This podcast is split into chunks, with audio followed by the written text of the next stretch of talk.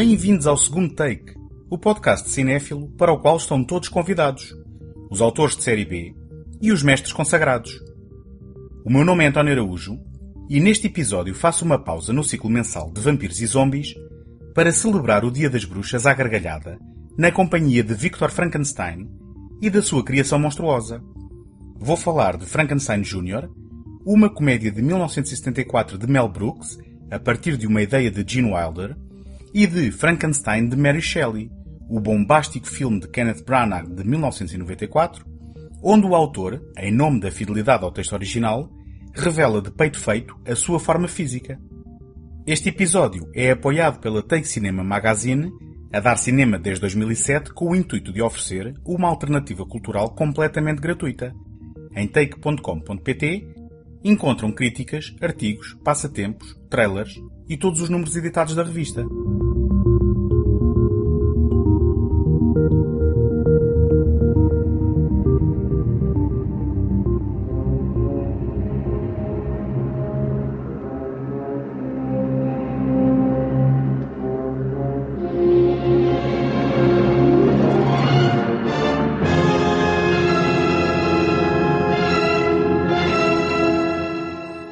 Primeiros anos da carreira de Mel Brooks são indissociáveis de Gene Wilder.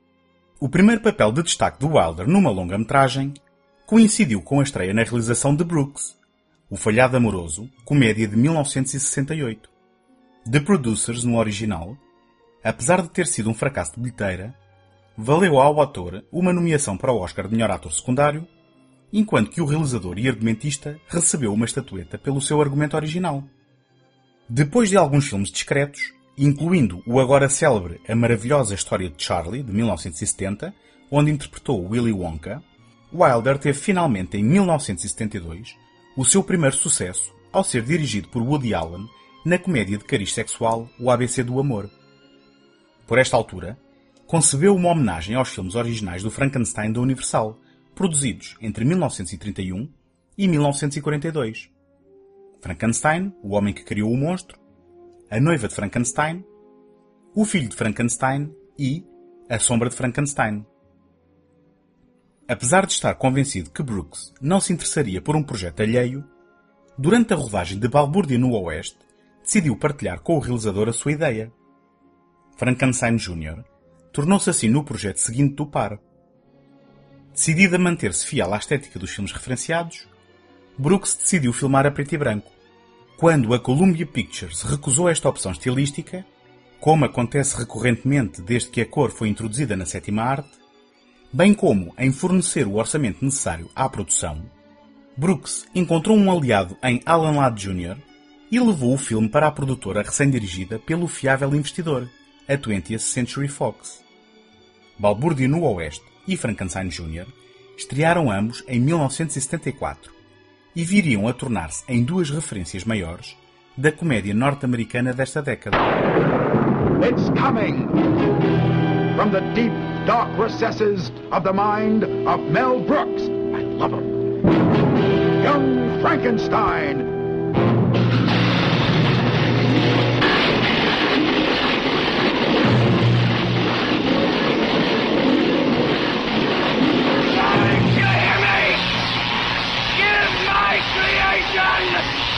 Life! Sky means business. Young Frankenstein. Oh dear, nothing left. What shall we throw in now? Starring Gene Wilder as Dr. Frankenstein. That's Frankenstein. But what about your grandfather's work, sir? My grandfather's work was doo-doo! Peter Boyle as the monster. O Dr. Frederick Frankenstein é um médico de palestras numa faculdade de medicina americana. Quando alguém menciona o seu avô Victor Frankenstein, o infame cientista louco, exaspera-se e insiste que o seu nome se pronuncia Frankenstein, para se dissociar do seu antepassado de má fama. Ao ser informado por um advogado que herdou a propriedade da família na Transilvânia, após a morte do bisavô, Frederick despede-se da noiva Elizabeth e viaja para a Europa para tratar dos assuntos legais. Na estação de comboios de destino, é recebido por Igor, um servente corcunda e de olhos esbugalhados, bem como pela adorável assistente pessoal Inga. Ao chegar ao castelo da família, conhece a misteriosa e sinistra governanta Frau Blucher. Durante a noite, descobre a entrada secreta do laboratório do avô Victor e, ao ler os seus livros e diários privados, Frederick entusiasma-se pelas possibilidades sugeridas pelas descobertas científicas do ano passado, ao ponto de decidir retomar as suas experiências para reanimar os mortos. Depois de roubar do cemitério o corpo de um criminoso recém-enterrado e de lhe colocar um cérebro fornecido por Igor, o cientista devolve a vida à criatura utilizando o arcaico equipamento do laboratório do avô. Dr. Frankenstein.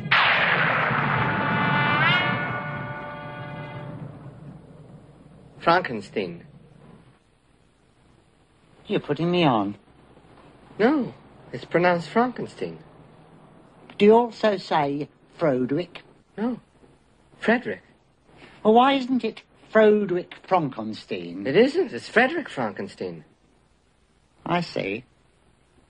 You must be Igor. No, it's pronounced Igor.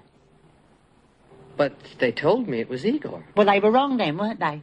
A primeira mais-valia digna de nota de Frankenstein Jr. é o seu elenco.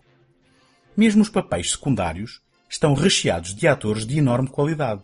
Originalmente não creditado, Gene Hackman, amigo pessoal de Wilder, partilha uma hilariante cena com a criatura criada por Frankenstein na pele de um padre cego, sedento de companhia.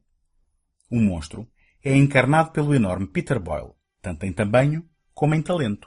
Remetido a um conjunto de grunhidos, tem uma interpretação puramente física, emprestando à criatura uma qualidade ao mesmo tempo inocente e destrutiva. A governanta Frau Blucher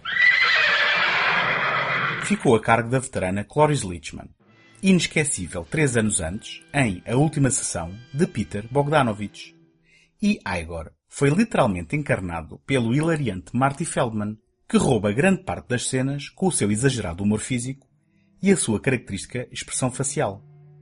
Elizabeth herdou as peculiares características vocais da colaboradora habitual de Brooks, Madeleine Kahn, e Inga foi interpretada pela talentosa Terry Garr, atriz algo esquecida hoje em dia, infelizmente cristalizada na memória da década de 70. Claro que a interpretação central e decisiva é de Gene Wilder, e o comediante não deixou o crédito por mãos alheias. A sua interpretação é cabotina e dramática, no melhor sentido possível das palavras. Wilder, com a sua energia maníaca, faz transparecer um temperamento curto e uma tendência agressiva mal escondida pelo fino verniz da civilidade, que contém fragilmente a sua verdadeira personalidade, revelada a espaços em descargas incontidas de raiva gritada a plenos pulmões. Igor? May I speak to you for a moment?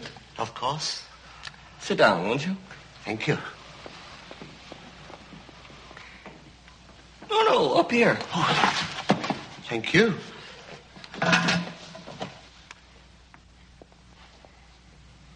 Now, that brain that you gave me, was it Hans Delbrooks? No. Ah, good. Uh, would you mind telling me whose brain I did put in? And you won't be angry? I will not be angry. Abby someone. Abby someone. Abby who? Abby normal. Abby Normal. I'm almost sure that was the name. Are you saying that I put an abnormal brain into a seven and a half foot long, 54 inch wide gorilla? Is that what you're telling me? O diretor de fotografia, Gerald Hirschfeld, recriou a estética dos filmes da Universal, apesar de ter sido quase despedido por Mel Brooks por os recriar bem demais, em vez de forçar a sátira como o realizador pretendia. John Morris contribuiu para o efeito retro com uma composição musical dramática e adequada à homenagem pretendida. A completar a verosimilhança da recriação, Brooks contou com a participação de Ken Strickfaden, o criador da elaborada maquinaria elétrica para as sequências de laboratório nos filmes originais, que reaproveitou grande parte deste equipamento que tinha sido guardado na sua garagem, para decorar os cenários deste filme à imagem daqueles.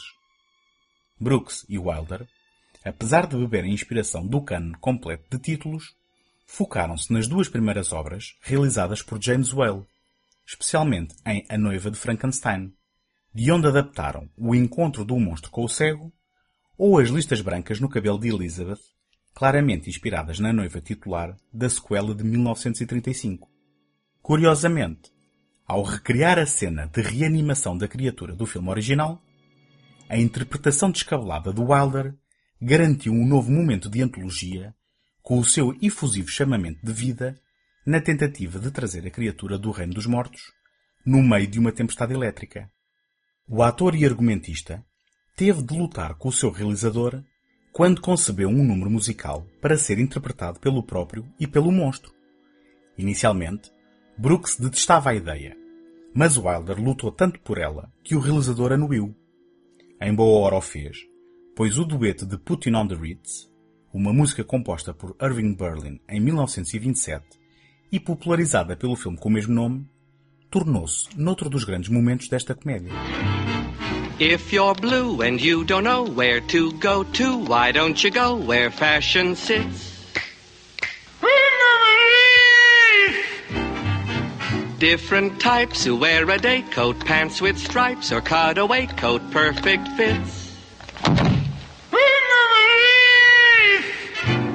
Dressed up like a million dollar trooper. Trying mighty hard to look like Gary Cooper.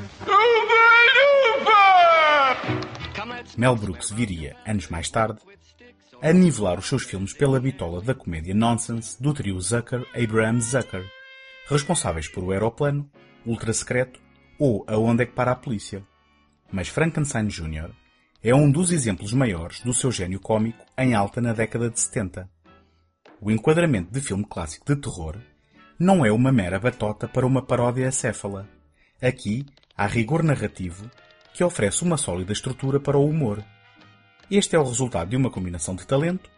Vejam-se os momentos de improviso de Marty Feldman como Igor, ou as opções de Madeleine Kahn no seu retrato de Elizabeth, transformando um pequeno papel numa personagem memorável, de uma escrita conhecedora do material da origem, bem como dos lugares comuns ideais para a sátira, e, não menos importante, de uma capacidade editorial autocrítica que soube deixar de fora as piadas que não funcionavam nas primeiras montagens de trabalho.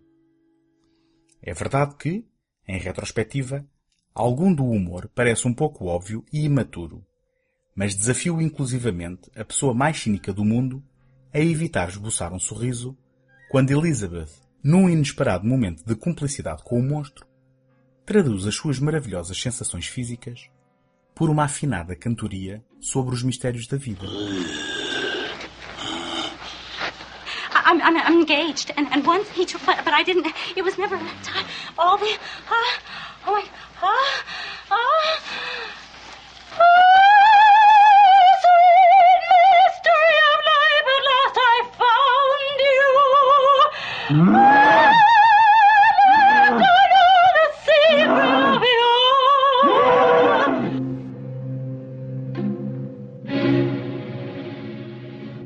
Infelizmente, Brooks e Wilder nunca mais trabalhariam juntos, e é seguro dizer que nenhum título de ambas as carreiras voltou a atingir os níveis desta colaboração. Esta é uma comédia rara que, assumindo a sátira de um género muito específico, se tornou também ele numa referência desse mesmo género. Entretanto, o mito do Prometeu moderno continua a fascinar e a inspirar adaptações ao cinema mais de 80 anos depois do popular filme da Universal e quase 200 anos depois da edição original do texto de Mary Shelley. Só entre 2014 e 2015 tivemos duas adaptações. Eu, Frankenstein, de Stuart Beattie, e Victor Frankenstein, de Paul McGuigan. Mas até hoje, no que respeita a gargalhadas e comédia voluntária, nenhum conseguiu ainda bater Frankenstein Jr.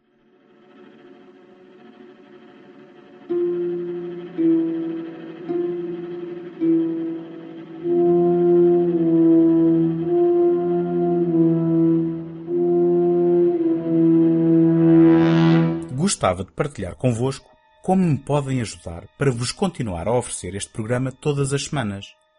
Ter visibilidade no iTunes é uma componente muito significativa para o sucesso de qualquer podcast e, para isso, conto convosco para lá deixarem uma classificação positiva ou uma avaliação escrita.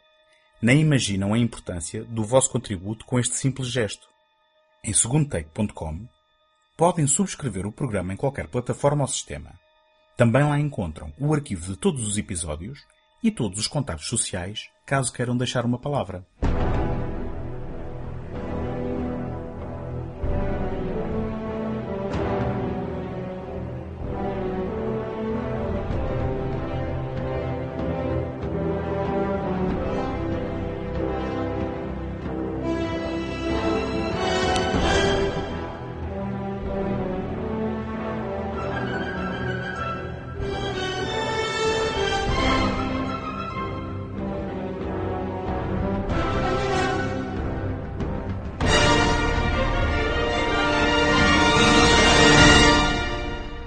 O popular escritor Stephen King escreveu no seu livro de 1981, Dance Macabre, a propósito de Frankenstein. Passo a citar. O que transformou Frankenstein em filme, não apenas uma vez, mas uma e outra e outra vez. Uma possibilidade é que o enredo, embora constantemente alterado, pervertido, sou tentado a dizê-lo, pelos cineastas que o usaram e abusaram, geralmente contém a maravilhosa dicotomia que Mary Shelley construiu na sua história. Por um lado, o escritor de terror é um agente da norma. Ele ou ela quer que vejamos o mutante e sintamos o horror e o desgosto de Victor Frankenstein contra a implacável criatura que ele criou. Mas, por outro lado, compreendemos a inocência da criatura e a paixão da autora com a ideia de tábula rasa. Mary Shelley não é, deixem-me dizer a verdade, uma escritora particularmente forte de prosa emocional. Ela está no seu melhor quando Victor e a sua criação argumentam os prós e contras do pedido do monstro por uma companheira como dois oradores de Harvard, isto é, ela está no seu melhor no domínio das ideias puras. Por isso, talvez seja irónico que a faceta do livro que parece ter assegurado a sua longa atratividade para o cinema é a separação por Shelley do leitor em duas pessoas de mentes opostas. O leitor que quer apedrejar a mutação e o leitor que sente as pedras e grita contra a injustiça. Mesmo assim, nenhum cineasta percebeu essa ideia na totalidade. Provavelmente James Whale foi o que chegou mais próximo no elegante A Noiva de Frankenstein, onde as dores mais existenciais do monstro são reduzidas a um aspecto mais mundano, mas emocionalmente poderoso. Victor Frankenstein capitula e cria a fêmea, mas ela não gosta do monstro original. Como afirmei, a maioria dos realizadores que colocaram as mãos num filme de Frankenstein, com exceção das comédias, sentiram essa dicotomia e tentaram usá-la. Existirá um espectador de cinema com a alma tão morta que nunca desejou que o monstro saltasse do moinho a arder e enfiasse as tochas pela garganta daqueles preguiçosos ignorantes tão dedicados a acabar com a sua vida? Mas eu não creio que algum realizador tenha capturado o pathos completo da situação. Fim de citação. No one need ever die. I will stop this. No, you can't achieve death. We won't know unless we try.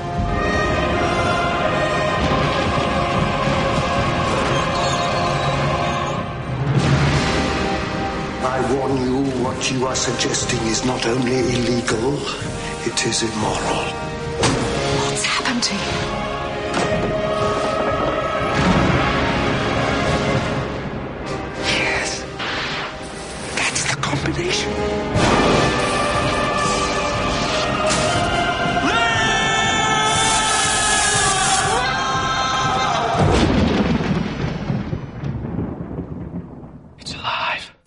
Sequência do sucesso que obteve em 1992 com Drácula de Bram Stoker, Francis Ford Coppola planeou dar o mesmo tratamento a Frankenstein de Mary Wollstonecraft Shelley. Tal como na adaptação do romance epistolar sobre o popular vampiro, a ideia era contornar os lugares comuns das variadas adaptações cinematográficas ao longo do tempo, bem como a estética consolidada e perpetuada pela cultura popular, em benefício de uma fidelidade ao texto original nunca antes conseguida. Entretanto, Coppola cedeu as funções de realização a Kenneth Branagh. O autor inglês, aclamado pelas suas adaptações de sucesso de Shakespeare, primeiro no teatro e depois no cinema, pegou no argumento de Frank Darabont e Steph Lady e embrenhou-se nesta nova tentativa de explorar a dicotomia de que King falava e que, segundo o aclamado escritor de terror, nunca nenhum realizador explorou de forma fiel com sucesso. Não faço ideia do que King achou desta adaptação. Ao fim e ao cabo, só foi produzida 13 anos depois do seu texto. Mas Frank Darabont, que viu Branagh reescrever o seu argumento, expressou de forma pública a sua opinião, dizendo ser o melhor argumento que já escrevi e o pior filme que já vi. Darabont não se ficou por aqui. Passa a citar. Há um estranho efeito doppelganger quando vejo o filme. É como o filme que escrevi, mas não como o filme que escrevi. Não tem paciência para subtilezas. Não tem paciência para os momentos de silêncio. É grande e ruidoso e contundente e reiterado pelo realizador em todos os momentos possíveis. Cumulativamente, o efeito foi um filme totalmente diferente. Não sei porque Branagh precisava fazer este filme grande e barulhento. O material era subtil. O livro de Shelley é incrível, de muitas maneiras, mas também é muito subtil. Não sei o porquê desta tentativa de cinema operático. O livro de Shelley não é operático, aliás, sussurra bastante. O filme era mau. Este foi o meu Waterloo. Foi o projeto em que me senti mais magoado como argumentista. Branagh realmente arcou, e bem, com as culpas por este filme. Era totalmente a sua visão. Quem o adorar pode mandar rosas aos seus pés. Quem odiar pode mandar-lhe as lanças também, porque este foi o filme dele. Fim de citação.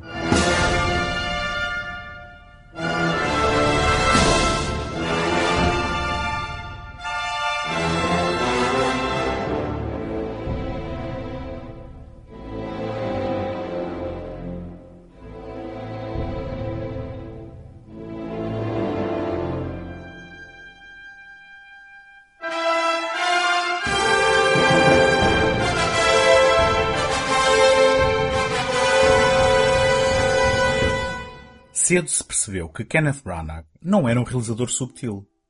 Bastaria para tal ter visto a sua segunda longa-metragem, Viver de Novo, de 1991. Este mistério detetivesco com nuances de filme noir é um filme bombástico e confuso que envolve hipnose e regressões a vidas passadas. Para Frankenstein de Mary Shelley, colocou-se a si próprio no papel de Victor Frankenstein, tendo assegurado Helena Bonham Carter como Elizabeth e, surpreendentemente, Robert De Niro como a criatura. Branagh volta a falhar na exploração da referida divisão que coloca em confronto a intolerância perante o monstro e a empatia pela sua condição. A criatura de De Niro é, para todos os efeitos, um vilão que rapidamente se transforma de um ser que invoca piedade num ardiloso agente vingador que cobra a Victor a fatura pela sua imoralidade e arrogância.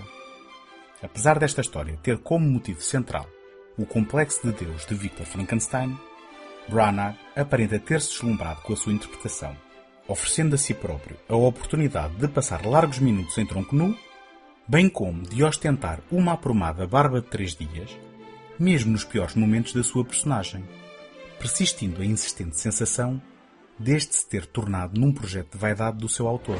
You. Explain yourself. Professor, I'm sorry.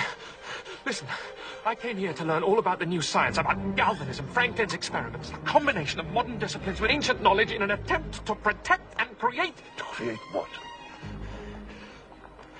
So we can change things. We can make things better. Now, you know that.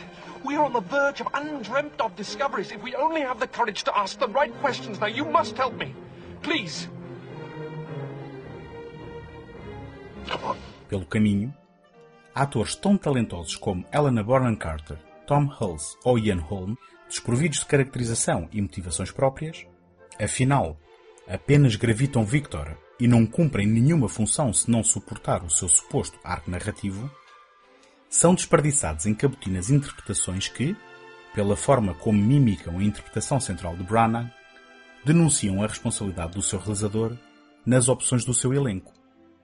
Tal como Darabont se queixou, o filme é bombástico e operático, propulsionado pela grandiosa e incessante banda sonora da autoria de Patrick Doyle, que compete pelo prémio de intensidade com as interpretações maiores que a vida, onde os diálogos são declamados de forma dramática e teatral, quando temos a sorte de não serem gritados. A falta de caracterização de personagens e de um orgânico desenvolvimento narrativo dão a sensação da história ser apenas o encadeamento de uma sequência de acontecimentos e nunca uma narrativa bem construída nem convincente na história que conta. Na reta final das duas suas duas horas de duração, o efeito acumulador de inúmeras sequências dramáticas encadeadas em série, sem que ocorra nenhum momento de real terror ou mesmo sobressalto, retira-lhe qualquer resto de verosimilhança e importância, bem como anula a carga intelectual e emocional presentes no texto original. Frankenstein de Mary Shelley é a prova que a fidelidade ao texto de uma obra não é equivalente a ser fiel ao espírito da mesma e demonstra cabalmente a importância das opções de um realizador no que respeita a tom, ritmo e direção de atores.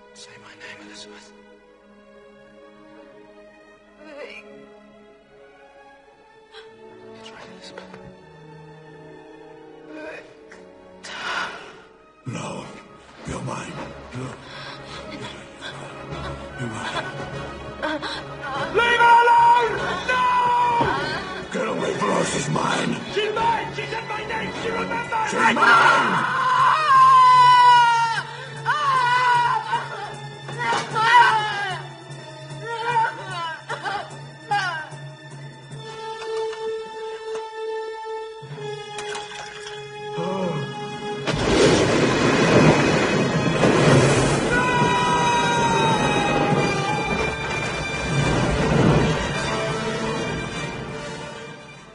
Depois de ver uma versão inicial de trabalho, Francis Ford Coppola insistiu em cortar a primeira meia hora do filme.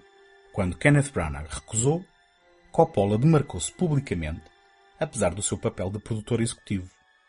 Os desentendimentos entre os dois autores, durante esta produção, levaram Coppola a afirmar mais tarde ter-se arrependido de ter abdicado da sua realização, o que foi verdadeiramente lamentável. Basta olhar para a sua leitura de Drácula de Bram Stoker para se perceber a diferença entre uma vibrante e estilizada obra operática e um ruidoso falhanço cabotino e vaidoso. Encontramos-nos na próxima semana. Até lá, boas fitas!